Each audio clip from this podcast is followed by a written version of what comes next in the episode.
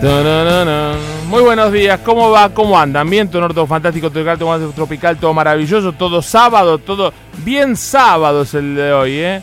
Qué semanita que tuvimos, mamá mía. Hoy programón. Les cuento más o menos lo que vamos a tener para que no se lo pierdan. Después les voy a hablar del tema de la semana.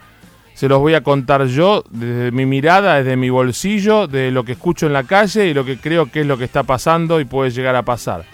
Pero hoy si querés viajar en crucero, nota con Maxi González de Costa Crucero, nos lleva por el Mediterráneo y ya nos cuenta el verano 19-20.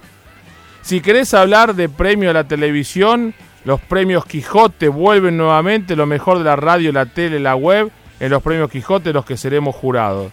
¿Querés hablar de conflicto de Medio Oriente? Vamos a hablar con el embajador de Palestina en Argentina, el señor Husni Abdal Wahed. ¿eh? Ojo, le pega y duro a los que potencian el conflicto en Medio Oriente, a Trump, a Netanyahu, tema de política internacional fuerte. ¿Querés hablar de tecnología y de lo que va a pasar con la tele en los próximos 10 años? ¿Va a haber tele? ¿Va a haber operadoras de cable? Eh, ¿Todo va a ser streaming? Te lo va a contar Nicolás Calvo, que es especialista en temas de medios de comunicación.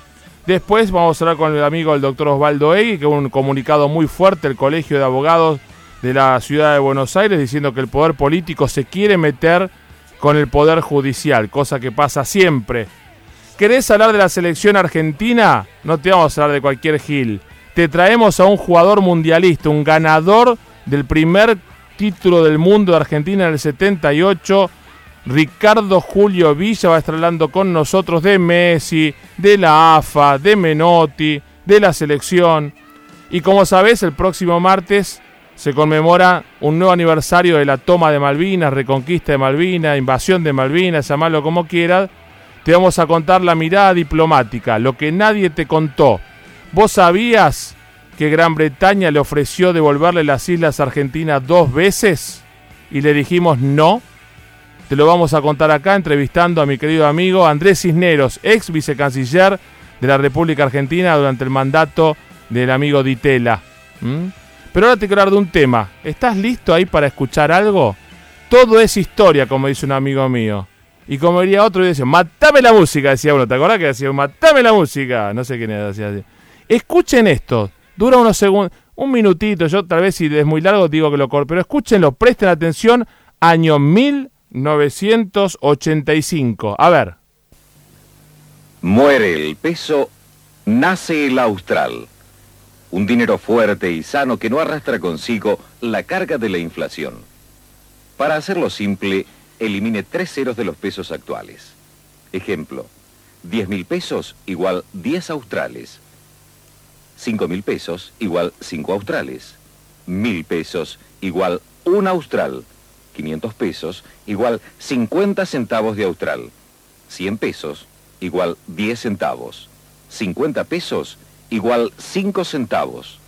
10 pesos igual un centavo. 5 pesos igual medio centavo. Su apoyo es decisivo. Para ganarle a la crisis, el país necesita de los argentinos. Si yo esto no le pongo la fecha y no digo al austral, se aplica en cualquier gobierno argentino que terminó con crisis.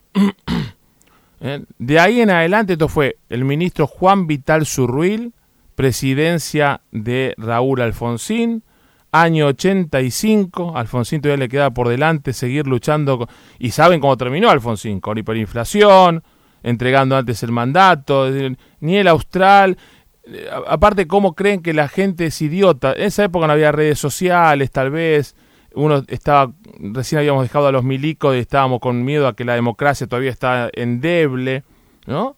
Pero hoy no pueden con este mismo discurso. Yo escuchaba un tarado que está manejando ahora el país, como la otra chorra que ya se fue, y lo digo yo, me hago cargo yo. Hay que seguir remando, estoy recaliente. Recaliente está la gente que no puede comer todos los días. Remás vos porque 300 de miles de millones de dólares en el exterior y cuando el dólar aumenta, vos tenés más guita porque el dólar aumenta, más los negociados que haces. La gente no tiene para comprar leche. Y cuando tiene, no hay leche en los supermercados. Y si hay, hay de segunda marca o de tercera, y hay uno que dice alimento en base a leche porque tiene el 60% de agua. No querían que nos parezcamos a Venezuela con la otra chorra que se fue. Y con este que supuestamente nos iba a salvar y que decían lo de Mirta Legrand, que se iba a terminar la inflación y que íbamos a crecer y que se terminara la pobreza, que era algo muy fácil, nos viene macaneando hace tres años y medio. Entonces, si compramos lo que nos dijo la otra, y si después compramos lo que nos dice este, y cuando digo compramos, yo también compré. Una de las dos veces yo la voté. Y esta, la primera vez a este, yo también lo voté. ¿Mm? Y votes a quien vote, a este, a la otra que se fue y quiere volver, al otro que hizo la convertibilidad que vez yo lo escucho la baña y digo, uh", pero después digo, ¿por qué va a cumplir? Si ninguno cumplió, si somos un desastre los argentinos, porque nosotros los votamos a la otra, a este y al que quiere o a los que quieren venir. Tengo otro más, escuchalo chiquitito. Yo, lo, yo lo escucho, lo, tiro veintipico de años para adelante, treinta y pico de años, digo, es lo mismo. No cambiamos más y lo peor de todo es que creo que no vamos a cambiar. A ver, escucha esto. Ahora, hasta el medio centavo tiene valor. Porque la futura moneda de medio centavo de Austral equivale a cinco pesos argentinos. Entonces, cuide el centavo. Compare precios antes de comprar. No pague de más. Denuncie los abusos y evite el redondeo. Si entendemos esto, derrotaremos a la inflación. Su apoyo es decisivo, porque para ganarle a la crisis, el país necesita de los argentinos. Desde el 85, yo nací en el 68 y desde antes también, me vienen pidiendo que colaboremos, sigamos remando y apoyemos al gobierno de turno. Me cansé, no quiero más. Trabajo de los 15 años. Tengo 50, voy a cumplir 51. Me hincharon las... No quiero más, no me pidan más nada. Déjense de afanar. Porque así todo este que ahora nos pide que hay que seguir remando, por suerte el INDEC tira datos interesantes, la pobreza se conoció el jueves, 32% de los argentinos somos pobres. Somos pobres porque todos vamos a caer en la pobreza si seguimos así. 32% de los argentinos. Por lo que nos dejó la que se fue y por el desastre que está haciendo el que está ahora. Y tendremos un futuro negrísimo, oscuro, casi, eh, no sé, no, no, tiene definición de color, catastrófico diría.